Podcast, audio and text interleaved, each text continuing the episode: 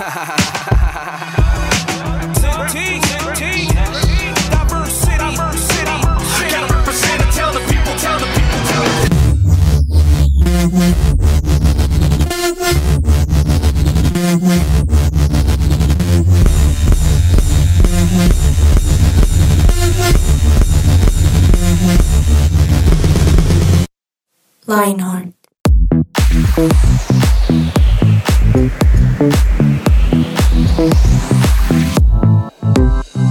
A todos y bienvenidos a una nueva edición, un nuevo episodio de nuestro podcast de 180 grados. Qué alegría saludarlos, no digo que verlos, pero qué alegría escucharnos una vez más por este espacio Hoy me tocó saludar a mí, qué susto, pero estoy evidentemente acompañado de Kate Hernández, nuestra directora de mesa. Kate, ¿cómo estás? Hola, Cevitas, muy bien, gracias. Y también tenemos un compañero nuevo en esta mesa, qué chévere tener nuevos invitados y nuevos equipos, eh, miembros de este equipo. Sí, sí, sí, qué chévere que Lionheart siempre se está renovando y tenemos una nueva voz que ustedes seguramente ya han escuchado en otros programas, pero es pues no sé si Kate, pero es mi primera vez con, compartiendo mesa con él y es Juan Pablo Usme. Juanpa, ¿cómo va todo? ¿Qué tal? ¿Cómo están? Eh, sí, sí, qué, placer. Yo no, tenía la oportunidad de haber compartido con Catherine o con Sebas, entonces pues qué emoción, qué ansiedad de estar con ustedes este día. Entonces, bueno, hagámosle. Una nueva forma de decirle a Catherine, con Catherine. Sí, ya iba a decir, llega a ser el apunte de Juanpa, si no me vas a sentir regañada todo el programa. Ah, ok, ok, ok, Kate, Kate, Kate, listo, perfecto. Bueno, pues bienvenidos para los que no suelen escucharnos, hace un montón no están en este podcast. En este podcast hablamos de todo, temas que tal vez para algunos son, son controversiales, algunos otros no se atreven a preguntar o a, o a conversar acerca de. Y hoy nuestro tema se llama Señor, sí, señor. ¿Cierto, Juanpa? Sí, sí, sí, ese es el tema.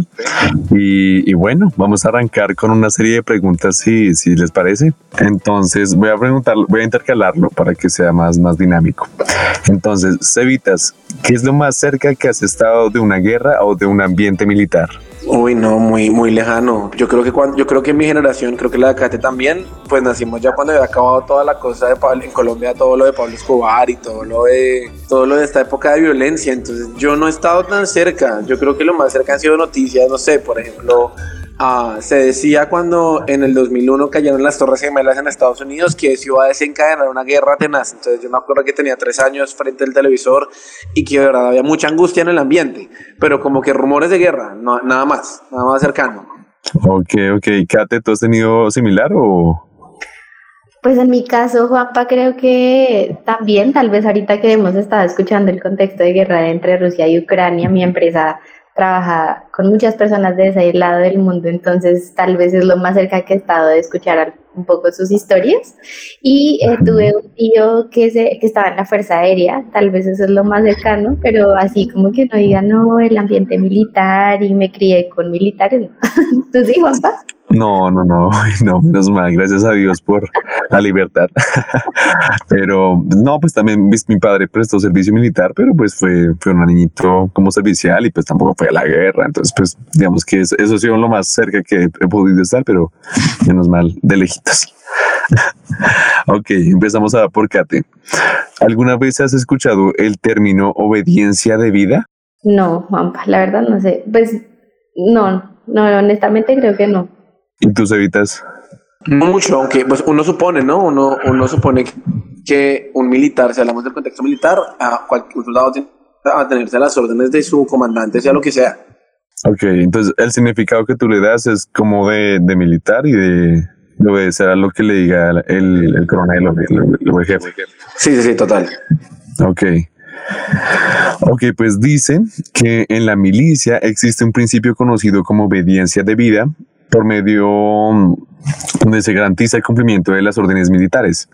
Y es posible cumplir con éxito cualquier misión siempre y cuando el subalterno no se rehúse de cumplir una misión por una constitución, digámoslo así, que esté en contra de lo que él está establecido. De resto, sí tendría que tal, como tal, hacer totalmente caso a la, pues a las órdenes impartidas.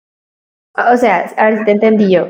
Quiere decir que la obediencia de vida es un principio a los que los militares deben someter, en donde deben obedecer lo que sea que les digan, a menos que sea como un delito o algo así que... Correcto. sea, a menos de que la constitución sea opuesta a la orden. Wow. Complicado, ¿no? Sí. No. Imagínate que donde te digan a ti, "Ma- mate, mate a la persona que tiene al frente. Ay, difícil. no, qué complicado, sí.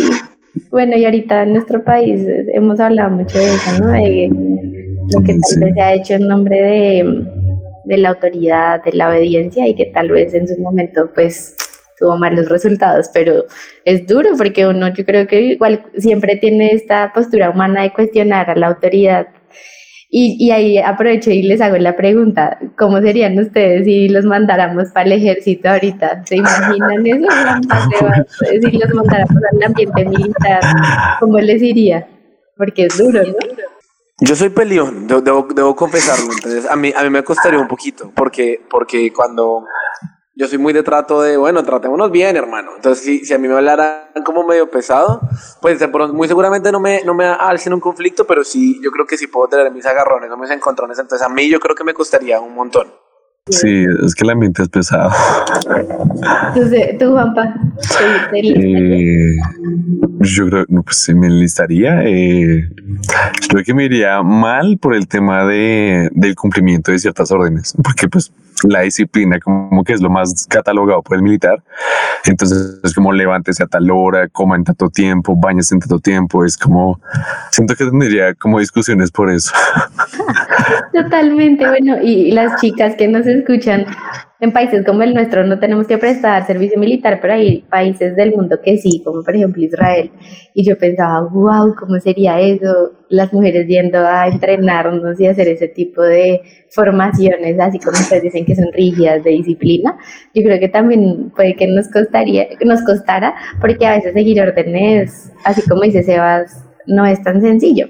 Y ahora mandémoslo ya no al ambiente militar, sino al día a día, en sus roles profesionales, en el colegio, cuando eran adolescentes, o incluso hoy con sus papás, cómo les va siguiendo órdenes. Expónganse acá. ¿Son buenos, son obedientes o con la mano en el corazón cuesta?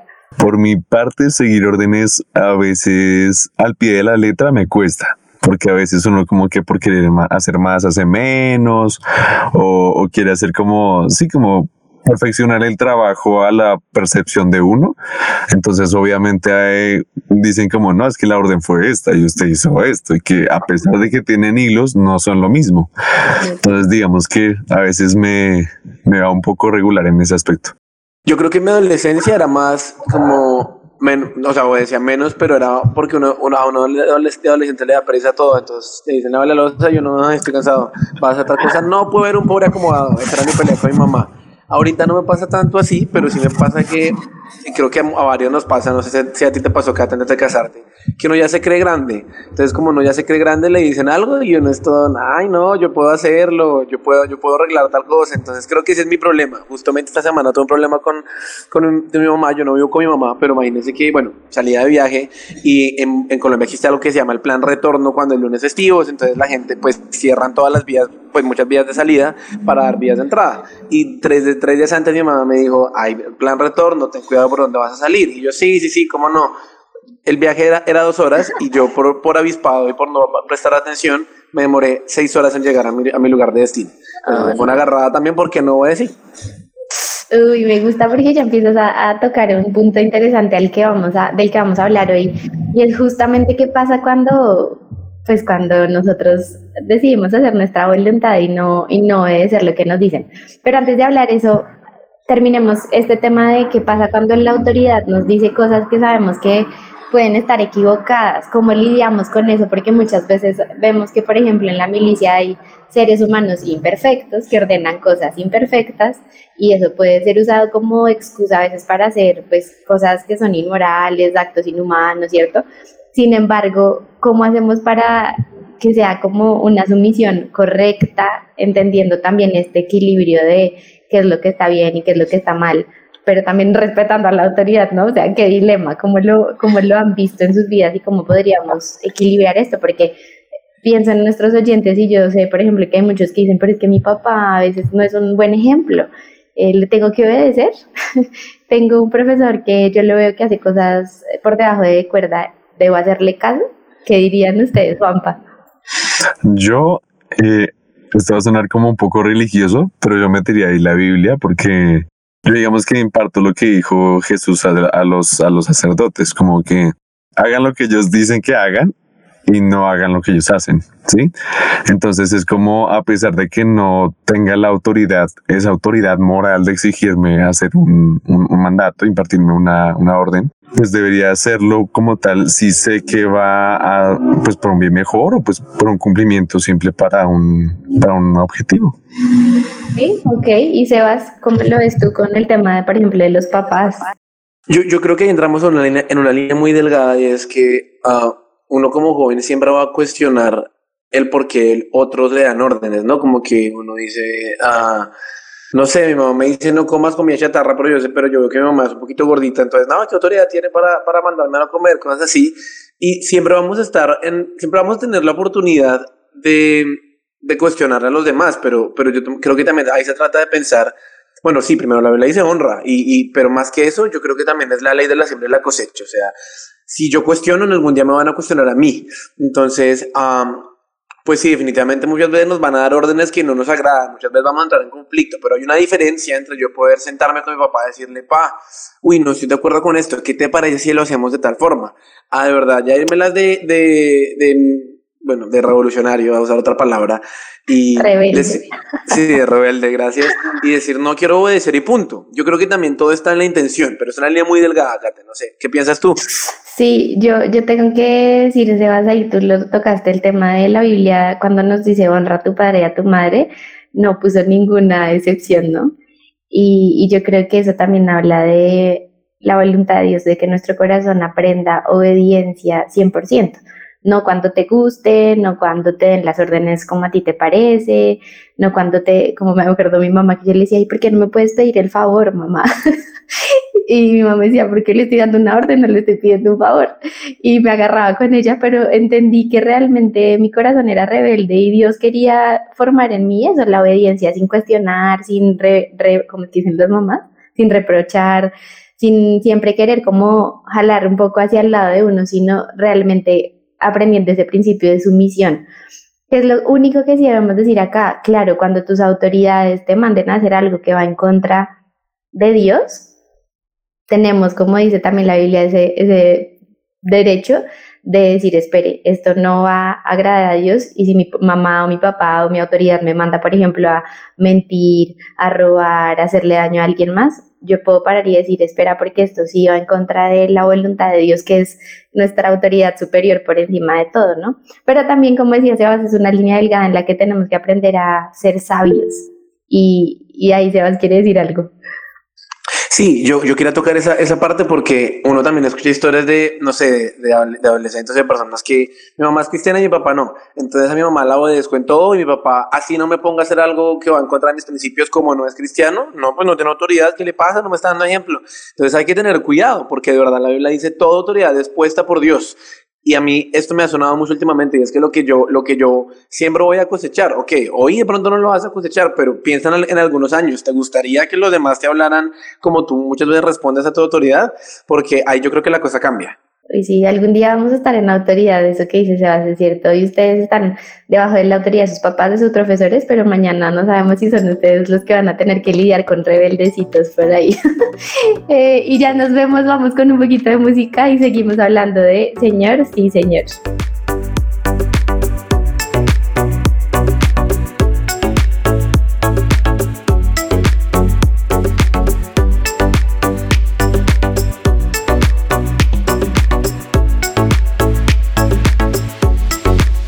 Somos su presencia radio. Y aquí retomando nuestro tema del día, señor, sí señor, algo que se suele escuchar en el ambiente militar, estamos hablando de obediencia completa. Y en el segmento anterior metí una palabra y es sumisión. Eh, quiero saber, Sebas, ¿tú qué entiendes por sumisión? Mucho se le critica esta palabra en el contexto cristiano porque tal vez se ha interpretado mal la sumisión de la mujer al hombre. Bueno, no sé, ¿tú cómo lo entiendes? Wow.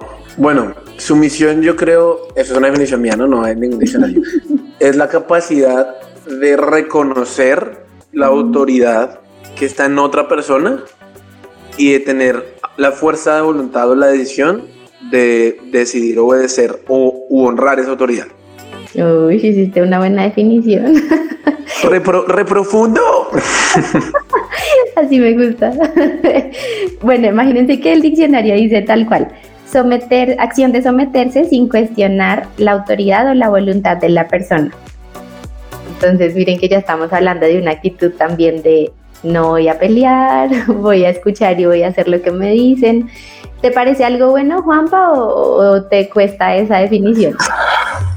Pues, pues es cuesta, o sea, hacerle caso a, esa, a esas misiones es jodido, pero, pero pues me parece algo pues muy bien establecido en ciertas, en ciertas áreas.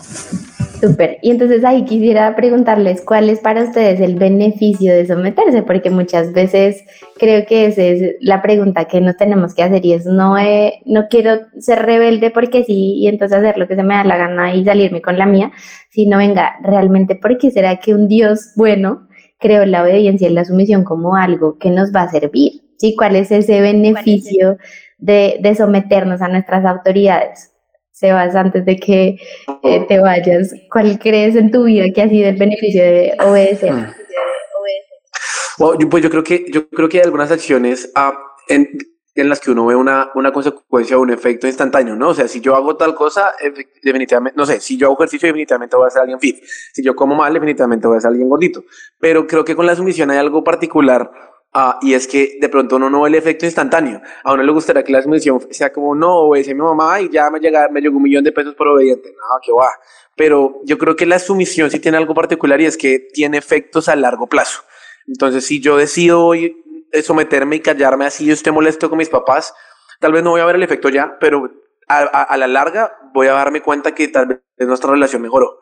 Y yo decido dejar de ser un, un, revolucionario con mis profesores, tal vez no voy a ver el efecto ya, pero a la larga voy a ver que voy a cosechar otras cosas mejores. Entonces, yo creo que el efecto es que a la larga mis relaciones, tanto con, con mis autoridades como con otros, van a, ser, van a perdurar más, porque piensa que yo, yo trabajaba en un colegio y uno y yo me daba cuenta de los que de los adolescentes que estaban en once y eran todos ah soy un chacho nadie puede conmigo que se daban de rebeldes y eran súper groseros y y de pronto en ese momento, pues ellos pensaban que sus amigos los veían con admiración, pero la realidad es que no. La realidad es que cuando uno, cuando uno no se somete, se ve ridículo. Esa, esa, ese es, mi, ese es mi, mi, mi, resumen. Cuando uno decide someterse, a la larga se va a dar cuenta que incluso va a cultivar relaciones más perdurables.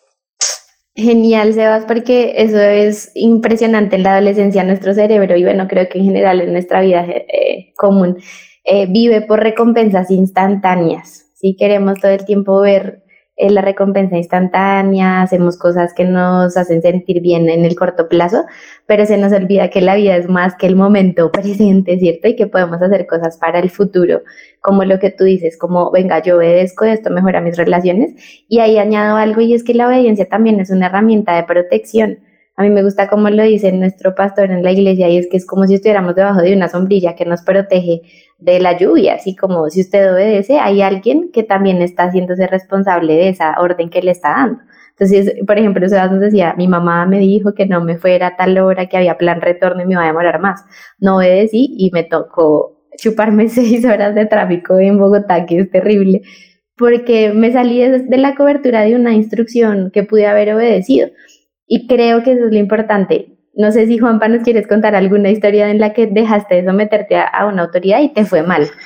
Pues yo creería que con una docente de, de, clases, yo una vez no me sometí al tema de que no usara dispositivos electrónicos en la clase. Y pues no, realmente no hice, no hice fraude. Yo tenía una, una tablet en ese entonces. Entonces pues estaba, pues terminé el examen y, y pues tocaba esperar que los demás lo terminaran. Entonces me puse ahí a leer y obviamente pues pensaron que yo estaba haciendo fraude, que no sé qué. Entonces, obvio, decomisaron la tablet, llamaron a mis acudientes, observador, en todo el rollo y pues fue por simplemente no hacer caso a esa sumisión. Y son órdenes sencillas, ¿no? Pero uno siempre quiere hacerla a la manera de uno. Y yo creo que son muchas las historias. En mi caso recuerdo alguna vez saliendo incluso de la iglesia, y acá quiero hablar de algo, y es pilas también de quién se rodean, porque a mí me parece que la rebeldía es como un virus que, se, que se contagia, ¿sí? Entonces, muchas veces estamos rodeados de amigos, amigas, compañeros del edificio, yo no sé, que tienen este, esta, esta intención de siempre hacer lo contrario a lo que sus autoridades les piden y eso se pega. Yo recuerdo que yo crecí con mucho respeto hacia mi mamá. A mí me daba miedo eso de ocultarle cosas. Eso me parecía algo bueno. Pero llegó un momento en mi adolescencia dentro de la iglesia que encontré amistades que me hicieron empezar a ser rebelde. Ahora, yo tomé la decisión también de, de seguirlas, pero se me empezó a pegar eso.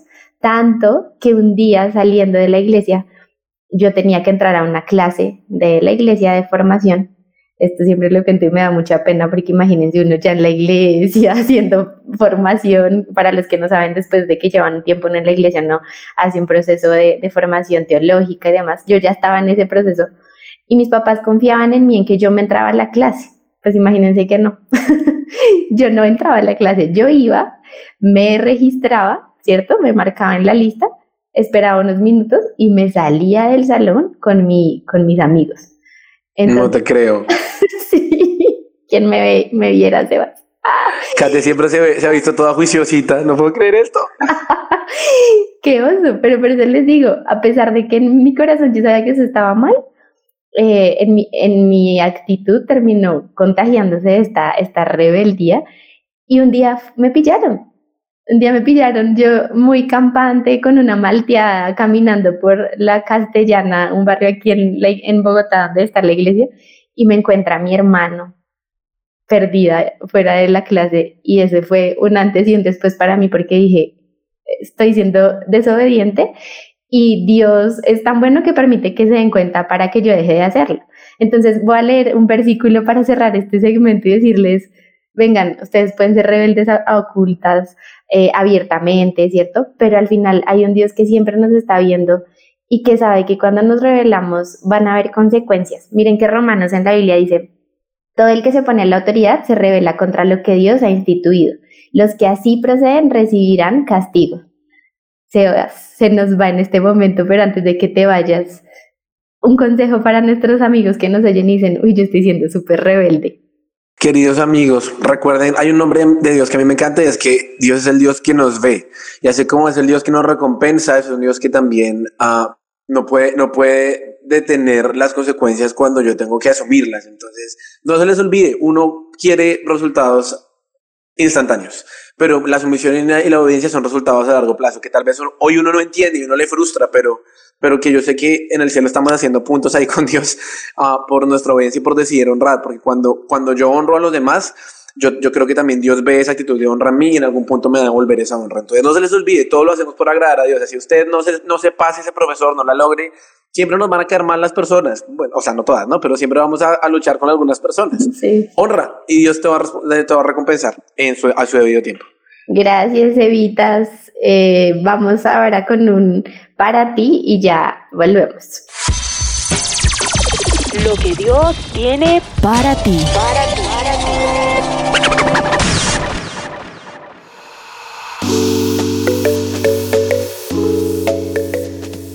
Bueno, y aquí volvemos. Vamos a leer unos versículos que parecen muy cruciales para esto. Uno de ellos es Efesios 5:21 que dice, es más, sométanse unos a otros para reverenciar a Cristo. Como nos decía Cevitas, eh, eso será recompensado. Y obviamente todo lo hacemos para Él, entonces obviamente será, será por un buen deleite. Otro dice en Galatas 5:13, sírvanse unos a otros con amor. Y el último dice, Hijo mío, obedece el mandamiento de tu padre y no abandones la enseñanza de tu madre. Proverbios 6:20. Esto me parece también muy brutal porque nuevamente honrar a padre y madre siempre será recompensado y mucho más obedecer los mandamientos que son para ellos. Entonces, eh, siempre ese deleite o esa recompensa que, que, nos promete Dios en prácticamente todo el libro de Proverbios es muy, muy gratificante. Es como esa palabra de fe y de promesa que Dios nunca va a, a omitir, sino que siempre va a ser cumplida. Entonces, obviamente, es, es, lo que a uno, digamos, que lo motiva en fe. Como que uno dice, madre, yo obedezco y, y, hago todo lo que me dice Dios porque como Él me ha apoyado en esta vida y como será después el gozo con Él, será extraordinario. Genial, Juanpa. Ahorita que te escuchaba me hiciste acordar que justo esta semana eh, estaba leyendo en mi devocional Proverbios y el tema de la sabiduría siempre me, me parece muy interesante porque digo, fue madre, uno cómo hace para ser sabio. Y me gustó porque en Proverbios 9 dice, el que quiera ser sabio, que comience por obedecer a Dios. Entonces, tremendo, porque eh, creo que es una clave para nuestra vida en todas las áreas, como amigos, como hijos, como hermanos, como lo que sea que ustedes sean estudiantes. La sabiduría se alcanza cuando obedecemos lo que Dios dice. El problema, Juanpa, que también creo que nos pasa a todos en, en nuestra vida, es que si no conocemos lo que Dios dice, ¿cierto? Porque no leemos la Biblia, pues ni idea qué es lo que tenemos que hacer. Entonces, miren que la Biblia tiene muchos versículos donde Dios nos recuerda, obedece, sométete, hazlo con una buena actitud, ¿cierto? No con esa rebeldía pasiva de obedezco, pero por dentro estoy diciendo cosas que están mal, sino que realmente tengo una actitud de corazón que le agrada a Dios. Va a ponerte un caso hipotético ahí, es si por ejemplo llegara un soldado a una zona, ¿cierto? Que está bajo la autoridad de su papá, o sea, este papá es el sargento de ese equipo. ¿Tú crees que por ser el hijo del sargento va a tener algún trato preferencial? O que tiene derecho a que lo traten con más, más pasito, más, más confianza. ¿Tú qué dirías? Pues yo diría que si el, coronel en este caso, o sea, el papá, no, pues es que, es que como que para llegar a ese cargo todo está como muy inculcado, como muy impartido, entonces sería como muy cuestionable dependiendo del carácter que tenga esa persona. Pero normalmente yo diría que el, el comportamiento más cotidiano sería como que obviamente tendría una una preferencia, un trato diferente, obviamente, porque igual manera también es bíblico, ¿no? Como que nadie es profeta en su propia tierra. Obviamente él ya está con una persona así, uno como que dice, oye, pero tú también ya haces esto, esto fuera de casa. O sea, como que sería para encararse, sacar cueritos al aire, no sé, no sé, dependiendo mucho de la persona total. Pero tú crees que ese sargento delante de todas las personas puede hacerle un trato preferencial? Yéndonos al campo de los militares que están. No, no, que pueda, que pueda, no. O sea, yo diría que obviamente sería como tal persona lo necesito en tal lugar y pues ya, ya como que hablan al interno, pero así público no, o sea, así ya todos por igual. Ok, ese, ese ejemplo lo, traemos acá a la mesa porque preguntémonos cómo habrá sido para Jesús siendo Dios, ¿cierto? O sea, Jesús es Dios. Venir a la tierra y tener que igual, siendo Dios, someterse a las autoridades como las que Dios le puso estando acá, ¿cierto? Él tuvo su papá, su mamá, pero él nunca en la Biblia vemos que fuera rebelde por ser Dios, ¿sí? O sea, decir, oiga, es que yo soy Dios y no tengo que hacerle caso a mis papás. Por el contrario, incluso en, en la Biblia dice que Jesús crecía en obediencia y, a sus papás vemos que los obedeció, ¿sí? Entonces, no por ser hijo de Dios y por tener también autoridad, vino a ser eh, rebelde y a ser eh, insumiso a las autoridades que Dios tenía, sino que realmente, incluso siendo Dios, se sometió a sus autoridades y se sometió hasta lo sumo porque al final le obedeció a Dios entregándose en una cruz. Y no sé si te acuerdas, Juanpa, de la oración que hace Jesús en Getsemaní antes de morir, cuando le pide a Dios que mejor no hagamos esto. Si te acuerdas, ¿cómo, cómo fue? Cuéntalo un poco ahí. Pues em, que, yo, recuerdo es como que, pues Jesús, por favor, pues a Dios, em, pidiéndole al Padre como, oye, no, no me parece buena idea, o sea, como cuestionando, digo, manera, su, su, sus mandatos, digo, manera, porque yo siento que el, cuestionar una orden, eh, aunque no se, no se implique en el ejército, pero en el, en el cotidiano, es incluso sano. O sea, yo diría como a veces es bueno debatir porque no tiene toda la percepción del caso en la autoridad, simplemente porque no esté compartiendo los mismos ámbitos, en los mismos espacios, alguna cosa por el estilo. Si es bueno a veces eh, como, como debatirlo, no de pronto como justificar que no lo hice, claramente esa no es la invitación, sino, sino como, pues jefe, habría esta posibilidad, o sea, como plantearle ciertas eh, opciones que podrían ser viables para llegar a un objetivo claro. Entonces, pues siento que obviamente en ese momento en Getsemaní, Dios estaba hablando así con el Padre, por, por pues, obviamente el Padre ve todo, pero, pero a veces no le gusta como que uno le diga las cosas explícitas, como me pasa esto, vivo por esto, ya lo sabes todo, pero te lo digo. Entonces, obviamente, eso. Claro, y entonces mira que dijiste algo ahí chévere y es, uno puede discutir, y mira que Jesús lo que le dijo fue, Padre, si, si, si está bien, pasa de mí esta copa. ¿Cierto? O sea, no quisiera, dame la última posibilidad si tú crees que es mejor que yo no vaya a la cruz. Pero me gusta lo que dice al final, que no se haga mi voluntad, sino la tuya. Y así como tú decías, Juanpa, yo creo que en muchas de nuestras relaciones con autoridades podemos ir a decirles, como tú lo planteas, ¿no? Me dieron orden, la orden, no sé, de hacer un informe, de hacer esta tarea, o con el profesor, profe, me parece chévere el ejercicio, ¿qué tal si lo hacemos de esta manera? ¿Te parece esto? Pero que seas de un corazón que tiene la obediencia como centro, un corazón sano, porque yo no creo que Jesús fuera a esa oración delante del Padre con rebeldía, ¿cierto? Con no, ¿qué le pasa? Pero porque me manda la cruz a morir, ¿cierto? Porque no vino usted y murió, no, sino que realmente iba, con un corazón sometido y al final, aunque le dice, si, si pudieras pasar de mí esta copa, pero que no se haga mi voluntad, sino la tuya, ¿sí? Y es tener esa conciencia y esa actitud de que al final esa autoridad sabe qué es lo mejor para nosotros, ¿sí? Y a veces, que acá es lo que no nos gusta, lo mejor para nosotros va a implicar que nos incomodemos, que hagamos algo que no nos gusta, que nos saquen de la tranquilidad de estar viendo televisión para ir a ver, hacer oficio, ¿cierto? Pero eso es tener un corazón obediente, reverente, que honra la autoridad y que dice, ok, que no se haga mi voluntad.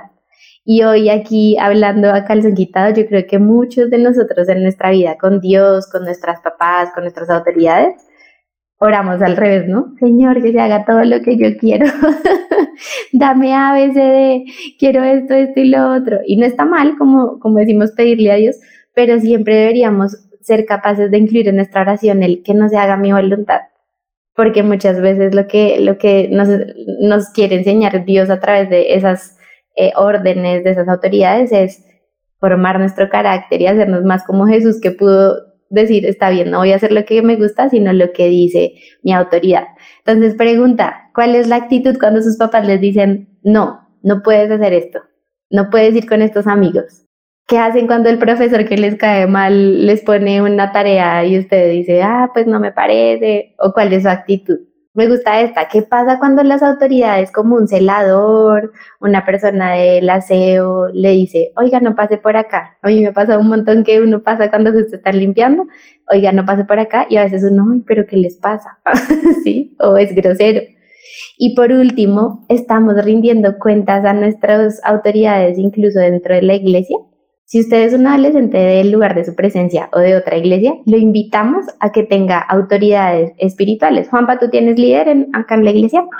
Sí, sí, sí, sí tengo. ¿Cómo es esa relación con un líder de, de obediencia y de sumisión? Cuéntanos un poco.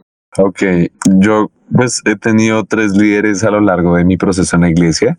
Los tres los quiero y los he admirado brutalmente. Los tres fueron, o sea, siempre cada líder tiene su estilo de, de, dictar, de, de, decir las cosas, pero todos lo hacen con un amor, o sea, es como obviamente la invitación de que de Dios, como que sirvamos a otros con un amor. Entonces ellos lo hacen con un amor como si fuera no un padre quizás, pero sí, sí ese amigo que de verdad te, te, te ayuda, como que te dice, hombre, haga esto, motívese. Por esto lo hacemos, por esta razón lo hacemos, porque muchas veces en un, en un desierto uno se, se ciega, o sea, como que no puede ver todo el panorama de lo que es bueno, lo que es malo, el para qué, el por qué. Entonces, obviamente, los líderes en ese aspecto no te dan, o en mi caso, eh, a mí ninguno de los tres me como tal orden, es como, es que usted tiene que hacer esto, tampoco fue el ejército, pero sí fue muy, muy coloquial, muy amistoso, como, pues yo te recomiendo o yo hice. Entonces esa, esa manera en que se, se hizo, digamos así, ese proceso, fue muy, muy gratificante. O sea, ya uno no, no trataba como al líder, como la, o sea, obviamente con respeto, pero no era la reautoridad, sino que era un amigo, un amigo con el cual yo podía confiar las cosas, el que me ayudaba a crecer mi relación con Dios para lo que realmente uno ser como, ese es mi amigo, el que me hace ser quien soy hoy en día. Y esa es la relación que, que queremos que ustedes también busquen en estas personas de autoridad en la iglesia. Son personas que seguramente llevan más tiempo, experiencia con Dios, que han crecido en ese proceso de conocer a Jesús Jesús y seguir estas autoridades va a traer bendición a nuestra vida, nos va a ayudar a tomar mejores decisiones, nos va a hacer sabios, nos va a prevenir de, de embarrarla. Yo recuerdo mucho en mi adolescencia una de mis líderes que, que, quise demasiado, hace mucho ya no tengo relación con ella porque no hemos vuelto a hablar, pero recuerdo que ella me decía, pilas con este niño. Escuchen los niñas y niños cuando, y adolescentes cuando les decimos pilas con este personaje yo noto que, que tú le gustas, pero yo noto que él a veces no tiene una buena actitud cuando se acerca a hablar contigo, he notado esto y yo era todo, ay no, pero tan cansona mi líder, ¿cierto? Hasta que un día tome, no hice caso, me empecé a involucrar en mi corazón con esta persona que era de la iglesia y yo dije, uy, me advirtieron que no era una buena persona o que en ese momento no era lo correcto porque no era el tiempo y yo decidí desobedecerlo. Entonces miren que Dios usa a las personas en autoridad para limar nuestro carácter, ¿cierto? La autoridad es como esa herramienta, ese cincel que a veces duele un poco porque incomoda, pero que al final nos va a ayudar a forjar nuestro carácter, nuestra personalidad, para que nos parezcamos más a Jesús. Entonces, para cerrar, les quiero dejar esta pregunta y es, ¿qué tanto ustedes hoy están decidiendo someterse a la voluntad de Dios, al propósito de Dios con ustedes o están haciendo todo lo que les parece mejor, lo más chévere y se han salido de esa protección que Dios les ha puesto a través de sus autoridades? Los animamos a que sigan escuchando estos programas, Juanpa. Este es el primero de una serie que vamos a tener sobre la obediencia, entonces vamos a seguir hablando de esto el otro martes y por aquí nos seguiremos escuchando. Qué gusto, Juanpa, estar hoy contigo en este espacio. Nos vemos, ojalá. Qué placer, sí. Un abrazo a nuestros oyentes y, nos vemos en la otra semana. Perfecto, que estén muy bien. Chao. Chao.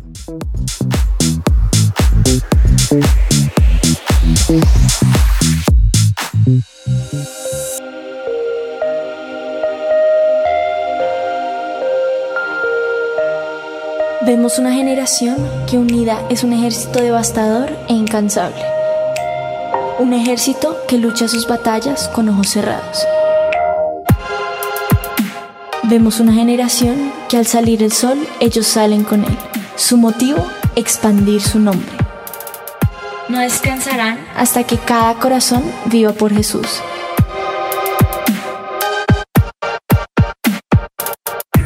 Vemos una generación cuya pasión y santidad quema los ojos de quienes los miran.